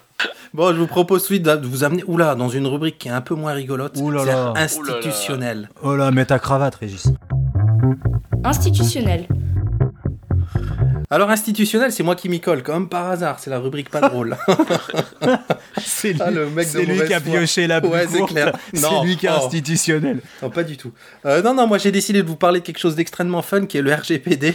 non, qui n'est pas fun. non, j'avais envie en fait de, de vous parler d'une ressource. On a parlé dans plusieurs émissions du RGPD. Je pense notamment à la, bah, à la dernière hein, où on a eu euh, Euh, carton Euh, rouge cacahuète, pas d'acronyme.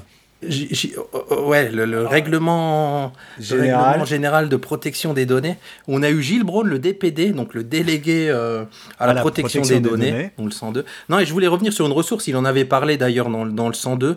Et, et comme euh, je crois qu'on l'a dit dans une émission, hein, je suis un à temps partiel là passé chez Canopé et que j'ai donc le nez dans pas mal de ressources et celle-ci est vraiment intéressante parce que très accessible, elle s'appelle les données à caractère personnel.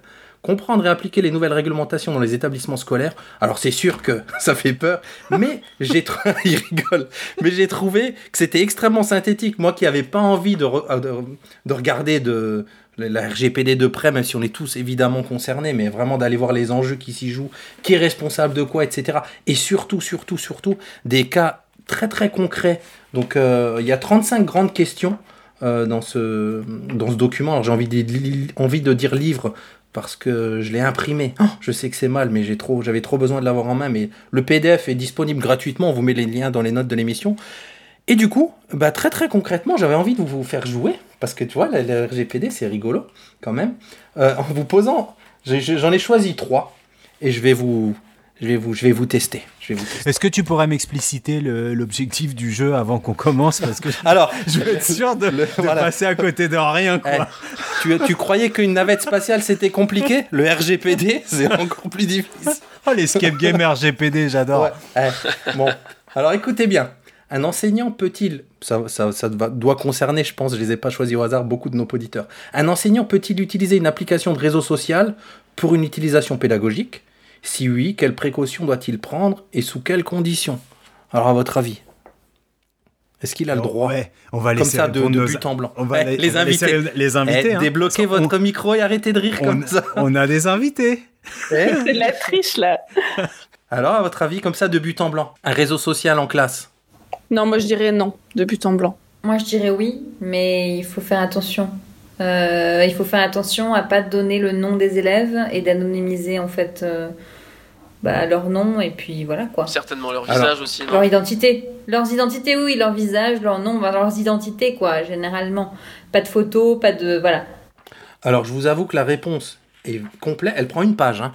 Ah. je- elle m'intéressait vraiment. Donc déjà, la première chose qu'on vous dit, c'est euh, si, si on contextualise en disant est-ce que ça relève de la RGPD ou pas? Là, clairement oui, parce qu'il y a traitement de données personnelles, puisqu'il y a des, il y a des, des productions d'élèves, éventuellement des photos, des prénoms, etc.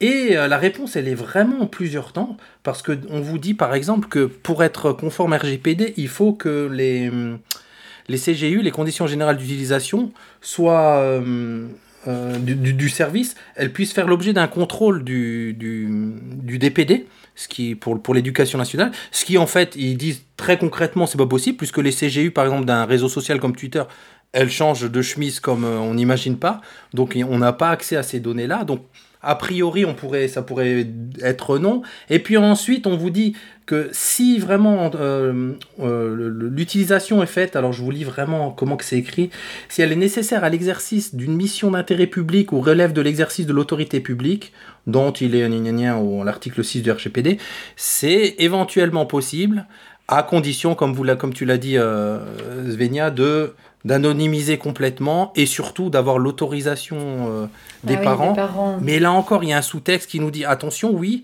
c'est l'autorisation des parents pour les mineurs, mais aussi l'autorisation de l'élève lui-même, même mineur.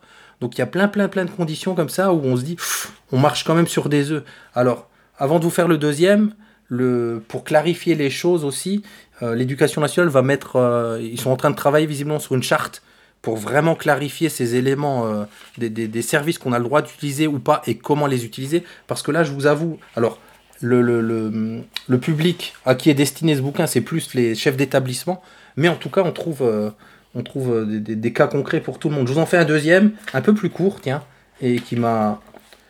Des enseignants peuvent-ils échanger sur une messagerie personnelle ou privée au sujet d'un élève? Bah ça, je crois que par contre, non. Enfin, disons qu'après, ils peuvent être attaqués pour. euh, je crois qu'ils ne sont pas euh, protégés par euh, justement leur. Enfin, il me semble avoir entendu dire que pour échanger sur les élèves, etc., il faut utiliser sa boîte académique parce que sinon, ça ne relève plus de. Je ne sais plus trop quoi. Et moi, j'aurais une question de précision. Est-ce que le fait que ce soit un élève des deux enseignants, c'est-à-dire, est-ce que ça a un impact? C'est-à-dire, euh, tu vois, est-ce que par exemple, euh, une prof parle d'un de ses élèves à une prof dont ou un prof dont c'est pas l'élève, ça n'a pas d'impact sur le- la réponse? Non, pas du tout. Svenja, elle se mouille pas? Tu te mouilles pas, Svenja elle fait, elle fait la moue comme ça. Hum, je sais pas. je sais pas. Non, vraiment, je. Alors, eh, là, je vous le dis, la réponse est extrêmement courte. Comme c'est une messagerie personnelle, c'est privé, ça relève pas du RGPD. Hmm. Donc, euh, parfois, on est étonné. Hein. Donc ça veut dire que ça. moi, j'étais. Donc ça veut dire que c'est autorisé. Ben voilà, Ouais. c'est- c'est du domaine du privé. Donc euh, terminé, ça relève pas du RGPD. Ce qui veut pas dire que tu peux dire n'importe quoi sur un élève sur Ouais, messagerie sûr. privée, mais en tout cas ça relève pas du RGPD, donc personne peut rien te t'empêcher. Donc tu vois là, il n'y a pas d'impact sur le. Ouais, je pense qu'après, ce que tu peux dire ou pas sur un élève, effectivement, ça relève pas du RGPD, mais d'un- d'une autre forme de droit qui m'échappe puisque je suis pas du tout juriste, mais où certainement, euh, je pense que les propos qu'on peut tenir sur un élève, sur des parents, en tant que là, en tant que fonctionnaire d'État, par exemple, eh ben, c'est extrêmement cadré et ça va le devenir de plus en plus. Ce qui est, ce qui peut être une très très bonne chose, hein, je pense. Allez, je vous en fais un petit troisième qui concerne les parents. Des parents ne souhaitent pas que soit utilisé le livret scolaire unique, le fameux LSU, numérique pour leur enfant. Peuvent-ils le refuser? Ouais, elle est bien. Juliette, t'as fait tes LSU hein, de... Svenja, Ouais, elle avance à micro fermé. Hein. Ouais, ouais, ouais, ouais, elle se cache là. Aucune Vraiment, idée. Je sais pas. Aucune idée. Eh ben, eh ben, déjà, évidemment, ça relève du RGPD, hein, puisque c'est des données personnelles. Il y a le nom de l'élève. Euh, Là, pour le coup, ouais, ouais. C'est clair, clair. Alors, ils disent que oui. euh, tout parent, alors attendez, hein, j'y vais en deux temps, hein, on, on s'énerve pas s'il vous plaît. Euh, tout, en tout cas, tout parent peut se. Comme ça relève du RGPD, le, le représentant légal a le droit de refuser, mais ils mettent des, quand même des, des garde-fous, c'est-à-dire qu'on on peut pas refuser par principe. Il peut y avoir des cas, alors il donne pas d'exemple, mais en tout cas il peut y avoir des cas où ça se justifie. Ça doit être une demande motivée, particulière, avec des raisons particulières, mais ça peut être refusé. Donc par- j'aurais bien aimé qu'il donne un exemple euh, ou un cas très concret. En tout cas, euh, ça peut être ça peut être euh, ça peut être refusé par les parents et recevable pour le coup. Étonnant, hein Très étonnant. Et euh, les gars, moi j'ai une question pour vous deux, si je peux, sur cette question-là. Le RGPD, bah oui. ça a un impact sur votre activité Twicté Oui, clairement, Ah. c'est pour ça qu'on s'y intéresse de près aussi. ouais. Bah, ça concerne tout le monde. hein. C'est une association, euh, donc euh, voilà. C'est la que- question que j'avais posée dans le chat. Ah ouais, bah, j'avais pas, question. j'avais pas vu. ouais. Mais oui, ça a un impact dès qu'il y a une Non. association, dès qu'il y a Eh ben, gestion de données a- d'élèves ou d'enseignants. Pour, alors, pour le dispositif Tweeté, bah, de toute manière, depuis que le dispositif exa- existe, on invite euh, clairement les enseignants à se questionner. On n'a pas attendu le RGPD d'avril Mm. 2018 à se questionner sur l'usage des réseaux sociaux en classe. Euh, non pas seulement euh, avec les élèves, mais aussi pour les élèves, le fait qu'on les implique. Ça, c'est pour le dispositif. Au niveau de l'association, bien entendu, on a un délégué aux protections des, des données qui a, été, qui a été désigné et voté par le conseil d'administration au sein de, l'admi- de, de Twicté. Et on salue Jérémy, du coup, Salut Jérémy. qui veille au grain. Oh oui. Eh, eh bien, hein. Oui, il fait ça. Ouais, c'est vrai. il a intérêt parce qu'effectivement, euh, voilà, le sujet est sensible, comme vous l'avez euh, justement pointé tous les deux. Donc je vous encourage à aller jeter un œil, c'est pas très gros, il y a vraiment plein d'infos, et du coup il y en a pour les enseignants, il y en a pour les parents, évidemment les chefs d'établissement, CPE, etc. Je rajoute juste deux, ressources, trois ressources complémentaires, il y a un parcours magistère, j'ai découvert ça en auto-formation, si vraiment vous êtes fan du RGPD, qui s'appelle les données à caractère personnel au cœur des établissements, et euh, un site dédié aux parents, la mallette des parents, que j'ai découvert honte à moi, avec des, des deux pages notamment qu'on vous met dans les notes de l'émission et des infographies pour... euh, pour mieux faire comprendre aux parents. Alors ça s'adresse aux professionnels de l'éducation et aux parents, et vous verrez dans les deux liens, il y a des infos bah, pour les parents et pour les enseignants à destination, pour bien expliquer les, les enjeux aux parents, parce que ça fait partie des missions aussi, du coup, de, de faire comprendre ces enjeux autour de l'éducation aux médias et, et à la citoyenneté numérique aux parents de nos élèves. Voilà, bon, c'était quand même un peu plus rigolo que ce que je... Que... Eh, franchement, Ouais, moi, je t'imagines, suis super bien sorti. hein. Moi, je me suis bien marré. Eh, il a gamifié. Oh là là. On a gamifié l'RGPD. Ah, il, a, c'est bien ça. il, a, il a ludifié. Il a ludifié. Il a, lu... oh, il a ludifié, pardon. Euh, bon, et maintenant, voilà, maintenant on arrive vraiment dans la section last but not the least, il se marre derrière. Voilà hein, la, la section qui va être rigolote et intéressante, la section productivité de Fabien, le life hacker. Productivité. À toi de jouer, arrête de rigoler. Eh, ça fait longtemps que j'avais pas fait une, euh, une séquence euh, et une rubrique productivité. Et pour cause, Régis, parce que tu sais que ces outils de productivité, j'en raffole, ils sont vraiment à la base de notre quotidien professionnel et extra-professionnel. C'est comme ça que tu me tiens un petit peu dans tous tes projets sataniques. et, euh, et, et, et on parle pas beaucoup de productivité parce que ces outils sont nombreux, mais pour de vrai, on n'en adopte pas des masses. Alors, moi, j'aimerais, je vais essayer de passer vite sur cette rubrique parce que j'aimerais bien connaître vos, les outils de productivité de nos, de nos invités, par exemple. Mais c'est vrai que là, on a eu l'occasion dans cette émission de parler, euh, par exemple, de Slack, qui est un incontournable. Et moi, j'ai envie de te dire que depuis Slack, euh, j'ai pas vraiment eu de coup de cœur de- d'outils numériques qui allaient vraiment pouvoir me prêter main forte dans euh, l'organisation, dans le pilotage, dans la gestion des différents projets dans lesquels tu m'obliges à participer, Régis. Et il se trouve que très récemment, dans mon environnement professionnel, il y a des gens extrêmement éclairés qui, comme Svenia et comme Juliette, voyagent et qui sont revenus d'un voyage euh, en Inde où ils sont allés faire une, euh, une Steam School, voilà, comme une Summer School, mais qui se passait pas, euh, qui se passait pas en été. Ils sont revenus, donc je les cite, c'est Léonore Tournebeuf, ingénieur pédagogique, et David Pontalier, stagiaire ingénieur pédagogique et master EdTech au CRI. Ils sont venus me voir et ils m'ont dit, il y a un outil dont on peut plus se passer, c'est Airtable. Alors, est-ce que vous connaissez Airtable? Oui, je- et je me doutais que Svenia le connaissait, donc euh, Svenia, tu peux rallumer dès maintenant ton micro et comme ça on se fait un petit peu la rubrique à deux.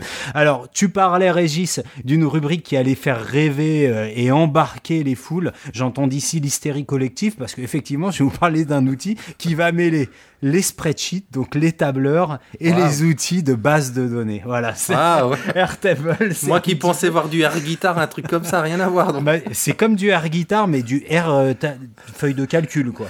Excel quoi. Excel. non, pour le, pour le dire le plus simplement, parce que j'ai essayé de me prêter à l'exercice de la, de la synthèse pour préparer cette rubrique, et en fait, euh, vous en parler, ça va être extrêmement compliqué, donc on va aller au plus simple. Euh, Il y a peut-être certains d'entre vous qui ont déjà entendu parler d'outils comme euh, Access de Microsoft, euh, qu'on nous a toujours vanté comme le, le must-have en termes de, de base de données et de gestion de projet, sauf que quand on se mettait devant, pour ceux qui trouvaient Excel compliqué, n'allez surtout pas avoir Access par exemple, parce que faut vraiment, à mon avis, une formation pour pouvoir ren- rentrer dedans. Bah, ce que propose Airtable, c'est- de rendre user-friendly ces bases de données. On va avoir sous la forme de...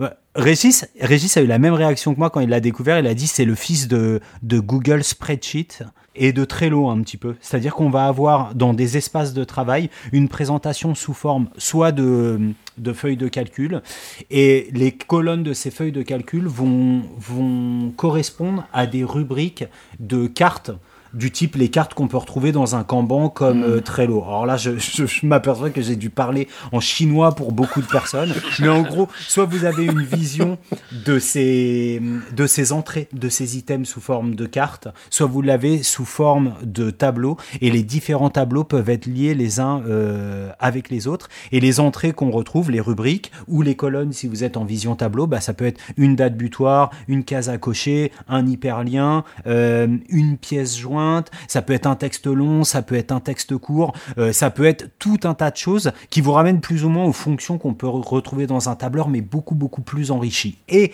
la spécificité, c'est pour ça j'imagine que ça s'appelle Airtable, c'est qu'on peut lier euh, ces tableaux, ces feuilles de calcul les unes avec les autres et qu'elles interagissent les unes avec les autres et que quand je change une information dans un tableau, ça vient modifier cette même, cette même information qu'on retrouverait dans d'autres tableaux. Donc en termes de gestion de projet, c'est juste génial. L'interface, elle est juste super ergonomique. Euh, ça, c'est pour les points positifs. Euh, pour les points un peu moins positifs, c'est pour euh, les collègues ou ceux d'entre nous qui sont le moins à l'aise avec l'anglais. Bah, pour l'instant, on n'a qu'une interface en anglais.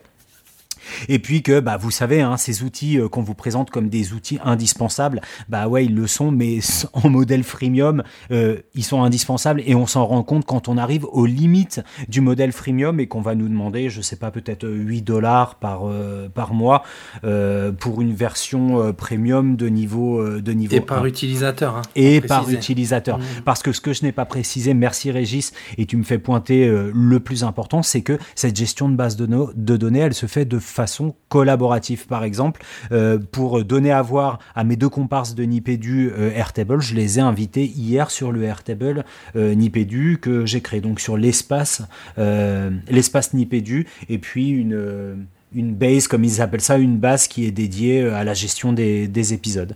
Donc euh, voilà, Airtable, moi je vous conseille vraiment d'aller le voir. Il est en ligne ou il est en applicatif. Donc euh, moi les deux. La version, euh, la version sur mobile, elle est beaucoup moins aboutie et on retrouve pas toutes les toutes les possibilités qu'offre euh, une version sur euh, sur desktop. Mais voilà.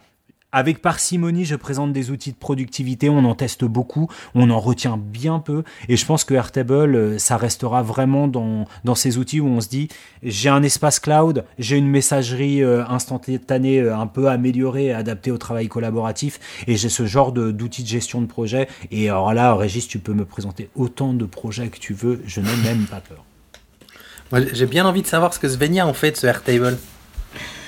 Euh, moi, j'utilise pour, euh, en fait, pour tout mon sourcing euh, de, petites startups partout en Europe. À chaque fois que j'en trouve une, je, le mets dedans. Je mets le pays, je mets euh, euh, l'année où elle a été fondée, ce qu'ils font exactement. Donc, je les, classe un peu. Est-ce que c'est du scolaire? Est-ce que c'est de la formation continue? Est-ce que c'est de la formation dans les langues, etc. Et du coup, dès que je, j'ai envie de me spécialiser ou chercher des startups qui sont en Allemagne et qui font de la formation continue, je sais exactement parce que voilà, ça me, ça me, donc c'est, très ergonomique et puis euh, visuellement parlant, ça aide beaucoup.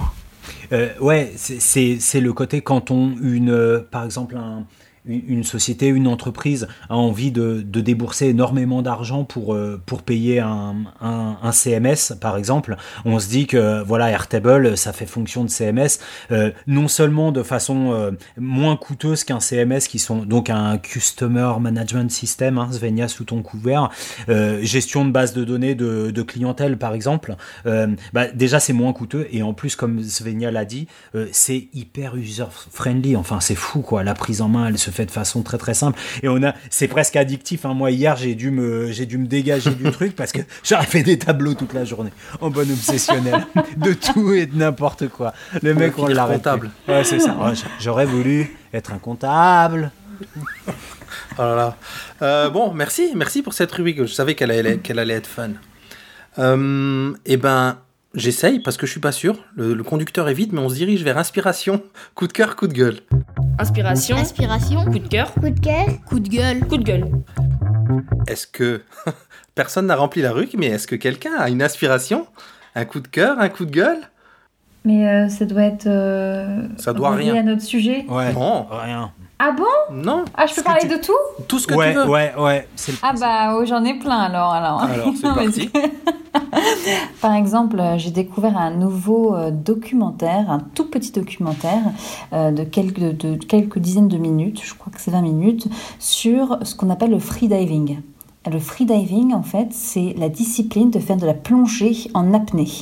Euh, et donc, en gros, il y a le champion du monde de, de, plongée en apnée, qui est un Français qui s'appelle Guillaume Néry, et sa femme ont commencé en fait à faire des films sous l'eau. De tous les deux, en fait, ils plongent en apnée avec leur super caméra et ils se filment en train de jouer avec les baleines, euh, euh, marcher dans le fond de la mer. C'est absolument sublime. Et donc, leur dernier petit film qui s'appelle One Breath Around the World, une, une inspiration autour du monde, est juste magnifique, à couper le souffle de beauté, et il reste à peu près 10 minutes sous l'eau sans respirer, et donc euh, il nous montre les- la beauté des, des fonds marins grâce à ça.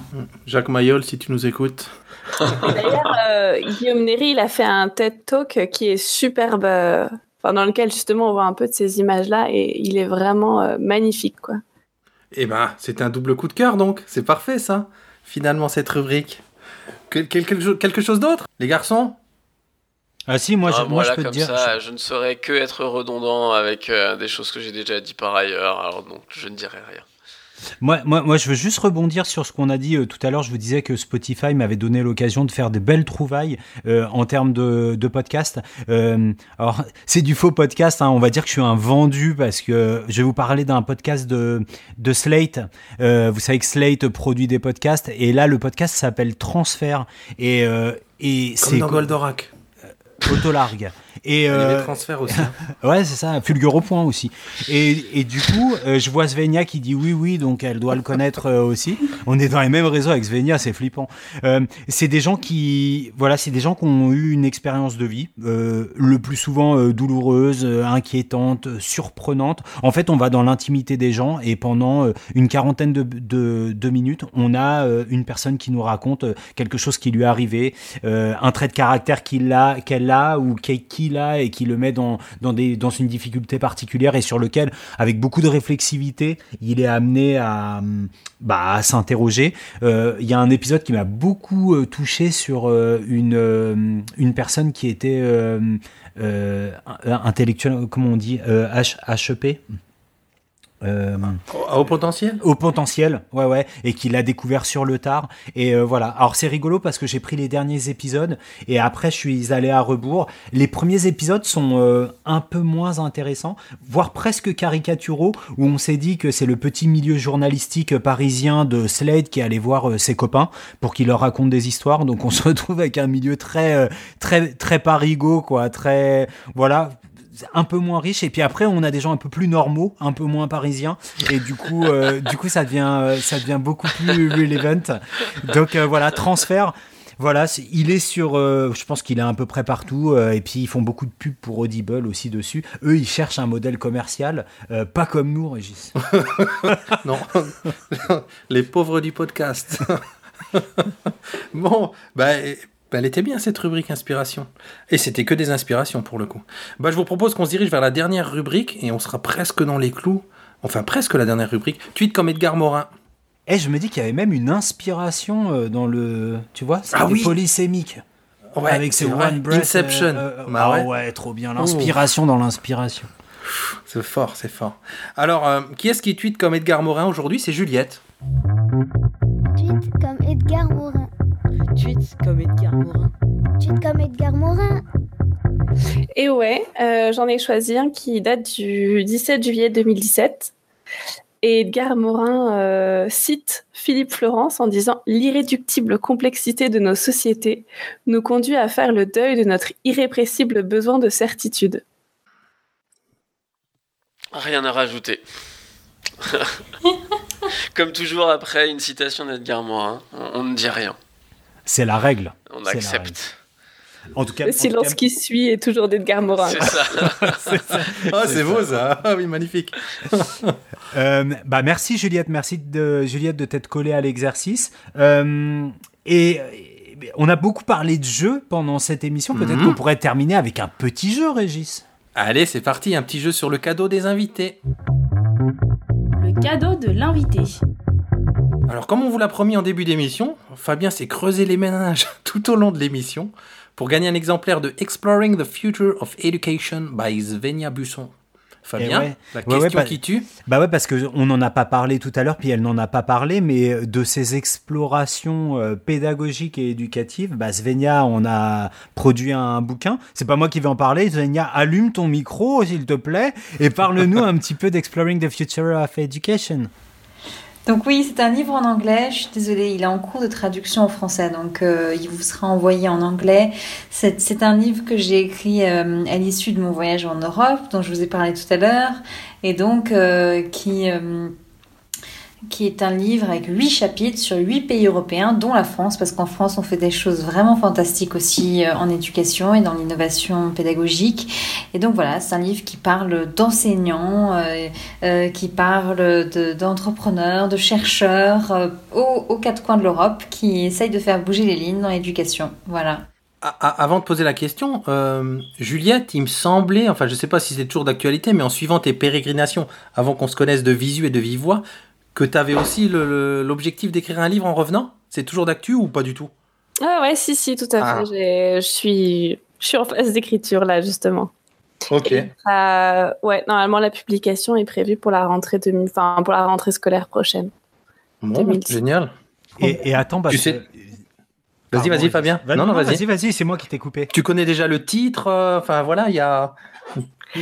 Tout ça, c'est en, en construction C'est encore en construction, mais en gros, l'idée, ce sera de, de revenir sur. euh, euh, ouais, mais, mais ce sera plus que de mettre en, valo- en valeur euh, des innovations qui ont déjà été vues bah, par Svenja ou par d'autres. Même, il y a aussi Émile Lemaine qui a fait un, un tour du monde de de la, des pédagogies euh, alternatives et qui a sorti un livre euh, à la rentrée dernière.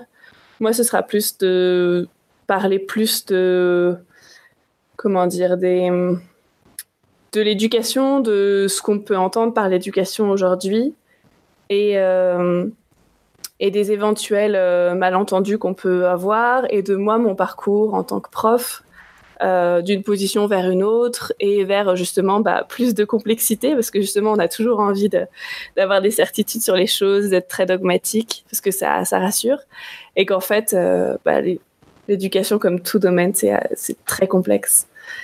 Et voilà. Et on en revient à, à Edgar. elle- Bah voilà, c'était Edgar euh, en sous-texte. Mais je me permettrais de dire que je suis pas sûr que. Enfin.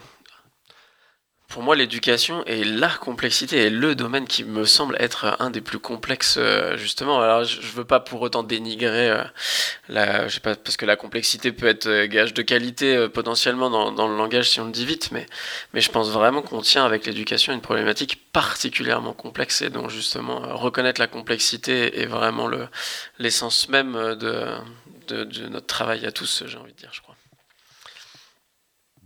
Dit, dit l'impossible chercheur en sciences de l'éducation.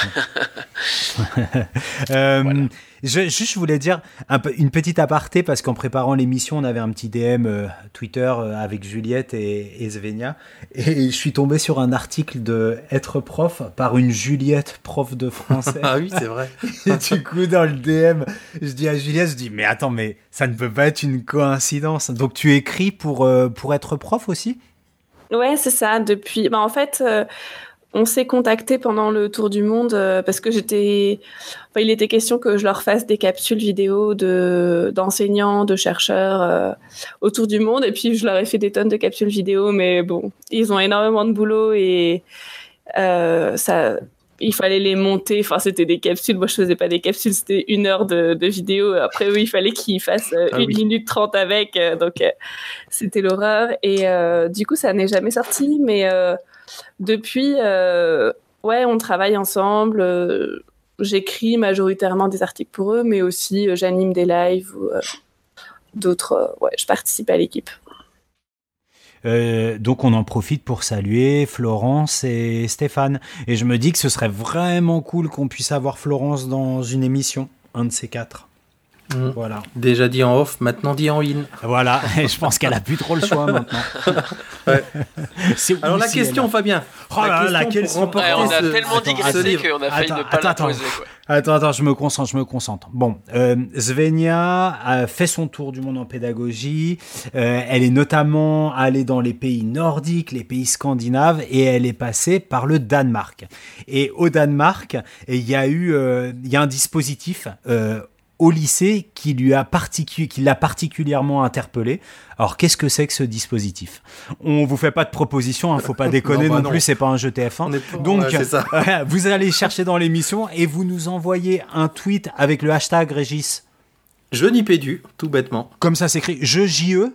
J-E-U. Ah, d'accord. E-D-U. D'accord, c'est bon de le préciser hein, aussi. Et puis, euh, bah, je sais pas, le- co- combien de, combien de participants, combien on peut offrir, offrir de bouquins? Bah, trois Les trois Parfait. premiers auditeurs qui répondent à cette question, quel est le dispositif particulier, enfin le est, dispositif qui répondu. a interpellé, t'as pas le droit de jouer, Svenja lors de son passage au Danemark, et ben je n'y pédu, hashtag je n'y pédu, voilà. Et on l'a fait Bon. propre, on l'a fait propre, je crois que c'est la première fois qu'on bon. le fait aussi propre. Et on est à 1h30 euh, chez moi, là, 1h31, donc on est vraiment dans les clous de ce qu'on voulait. Mm. Il nous reste évidemment à vous remercier vraiment mille fois toutes les deux. Merci Juliette et Svenia beaucoup pour votre venue. Ouais, non, merci à vous, c'était super fun. Ouais, ouais, on a passé un très très bon moment. Donc un, un- un très grand merci à toutes les deux. Je vois que Fabien se gratte les- ce qui lui reste de cheveux. Ouais, Pour nous bah oui, dire- parce que je- pour nous dire que tu es presque en passe d'oublier de demander où est-ce qu'on Mince. peut retrouver. Ah oui, Mais là tu fais ta tête de candidat. Ah ouais, là t'arrêtes oui. de me ta- Oh là là. Ah Allez, Ce sera vas-y. pas coupé au montage, j'assume. Mais où, où- où donc on peut vous retrouver les filles sur les, sur les réseaux Juliette et Svenia? C'est vrai, c'est la question traditionnelle. Les politeurs ont forcément envie d'en savoir plus sur vous. Où est-ce qu'ils peuvent vous retrouver?